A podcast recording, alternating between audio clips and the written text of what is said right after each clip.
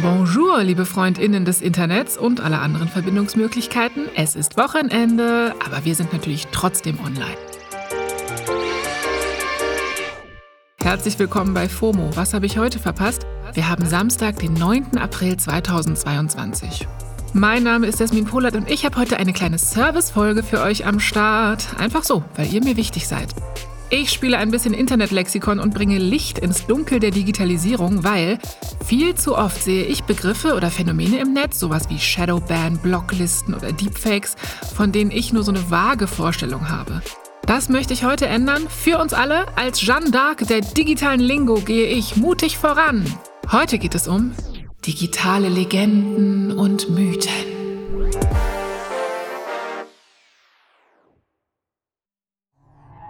Ich weiß nicht, wie es euch geht, aber in meinen Jahren als private und professionelle Scrollerin sind mir immer wieder Begriffe durch die Feeds gelaufen, von denen ich dachte, yo, weiß genau, wovon die Rede ist. Aber wenn ich ehrlich bin, habe ich keine Ahnung, was da eigentlich genau passiert und ob das überhaupt so stimmt.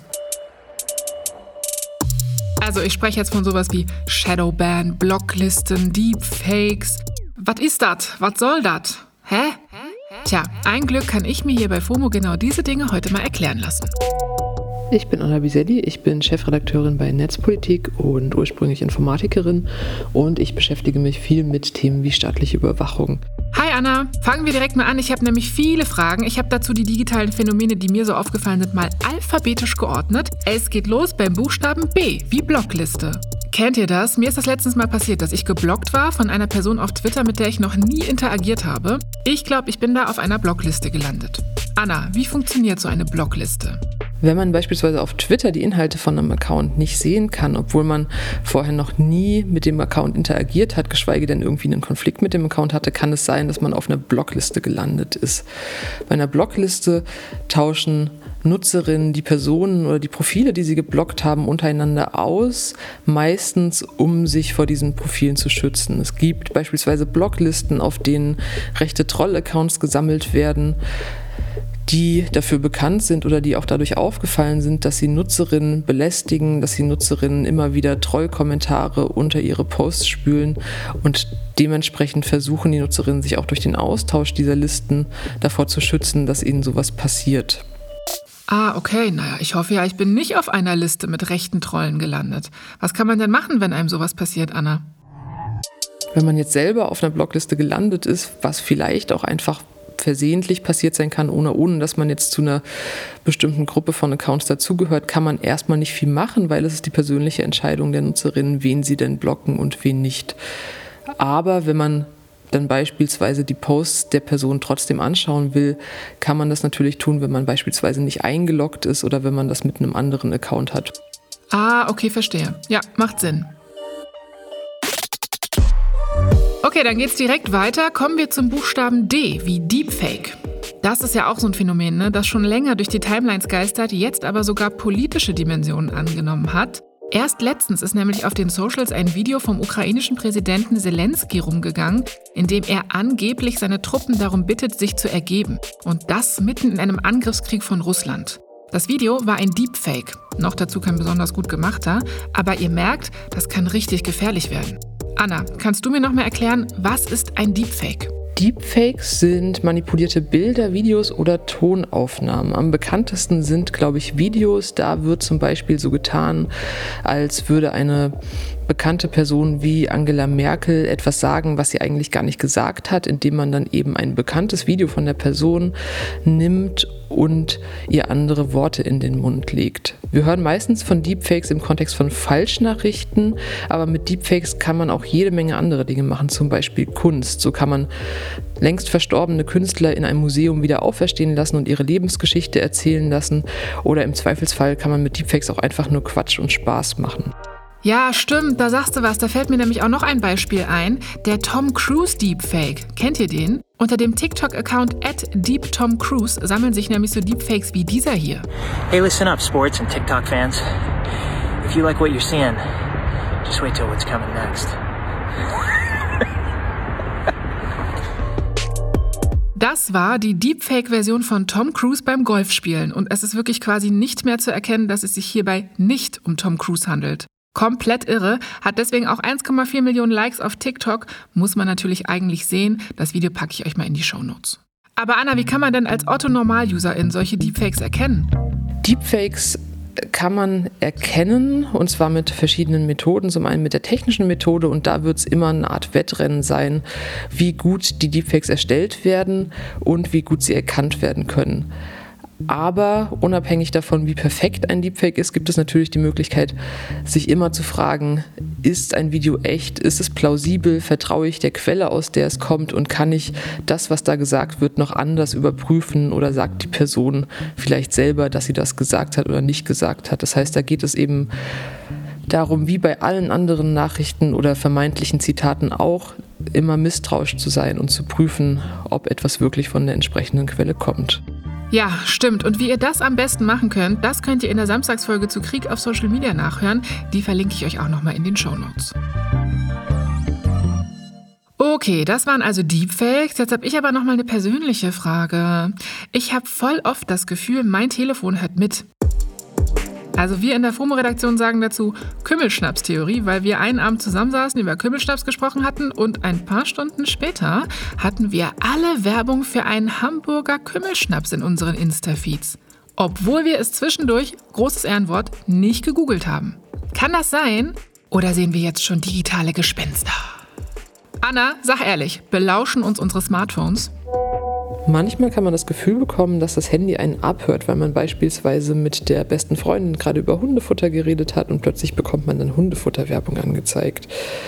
Das ist aber meistens ein Trugschluss, denn die Dinge, die wir sonst so im Internet tun, verraten ganz, ganz viel über uns. Das heißt, wo wir hinklicken, was wir uns anschauen, wo wir uns gerade befinden ohne dass es sich überhaupt lohnen würde, das zu analysieren, was wir reden, weil das ziemlich aufwendig ist. Trotzdem sollte man schauen, wenn man beispielsweise eine App installiert, will diese App Zugriff auf mein Mikrofon haben, braucht die den überhaupt, weil ich beispielsweise über die App telefonieren will oder weil ich da Sprachaufnahmen mitmachen will.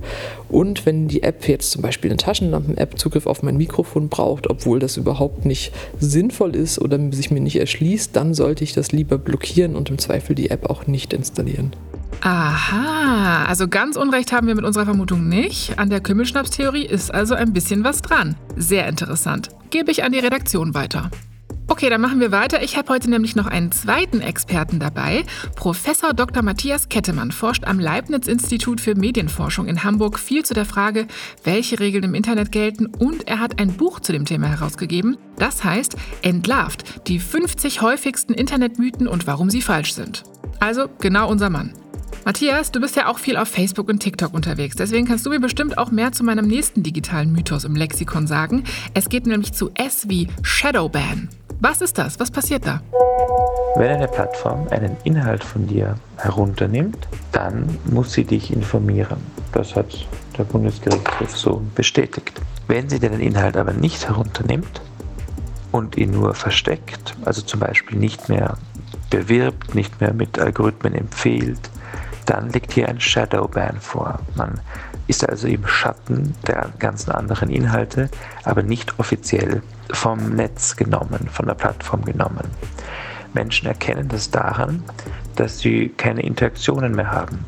Für einen selbst ist der Inhalt noch sichtbar, sonst aber für keinen. Niemand sieht die Inhalte mehr, niemand kann mit ihnen interagieren. Und das passiert auf den großen Plattformen ständig. Und es ist von den Plattformen wird das oft verwendet, damit sie nicht äh, ja, Stress kriegen mit den Usern. Aha, okay.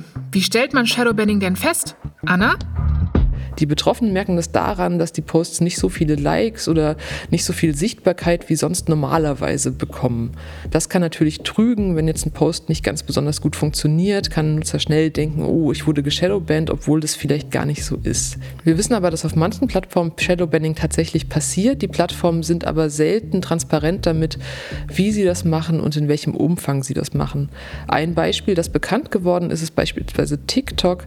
Bei TikTok wurden Wortfilter für Kommentare Kommentare genutzt und wenn in Kommentaren Wörter wie zum Beispiel Sex oder Nationalsozialismus vorkamen, wurden diese Kommentare anderen nicht angezeigt, ohne dass die Erstellerinnen der Kommentare das direkt wussten.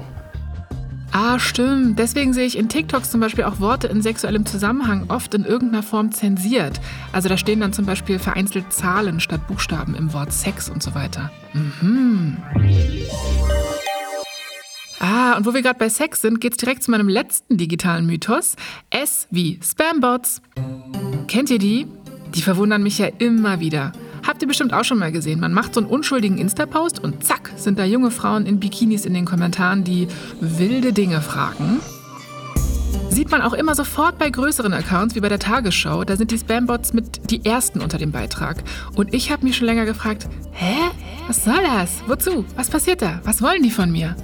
Anna, warum gibt es zum Beispiel auf Instagram so viele Kommentare von Spambots oder Sexbots? Was steckt dahinter?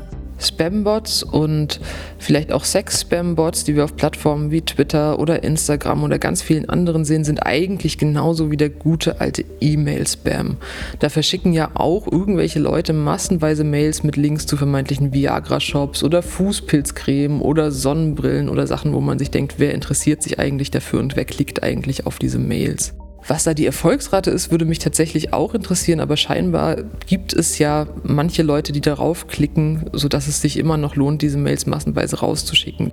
Äh, ja, lustige Story. Scheinbar schon. Draufgeklickt haben wir nämlich bei FOMO mal vor einiger Zeit. Wir haben das in der Redaktion, wie wir so sind, ausprobiert und einfach mal durchgespielt, was dann eigentlich passiert, wenn man auf diese Kommentare reagiert.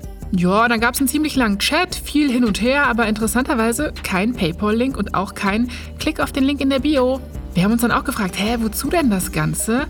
Und wir haben es uns dann so erklärt, dass es bestimmt auch darum geht, dass die Spambots durch die Interaktion mit echten UserInnen auf den Plattformen als echt gezählt werden. Also sobald Sexy Sandra 2 mit mir schreibt, wird sie von beispielsweise Instagram als real eingestuft und kann verifiziert oder als Folly verkauft werden.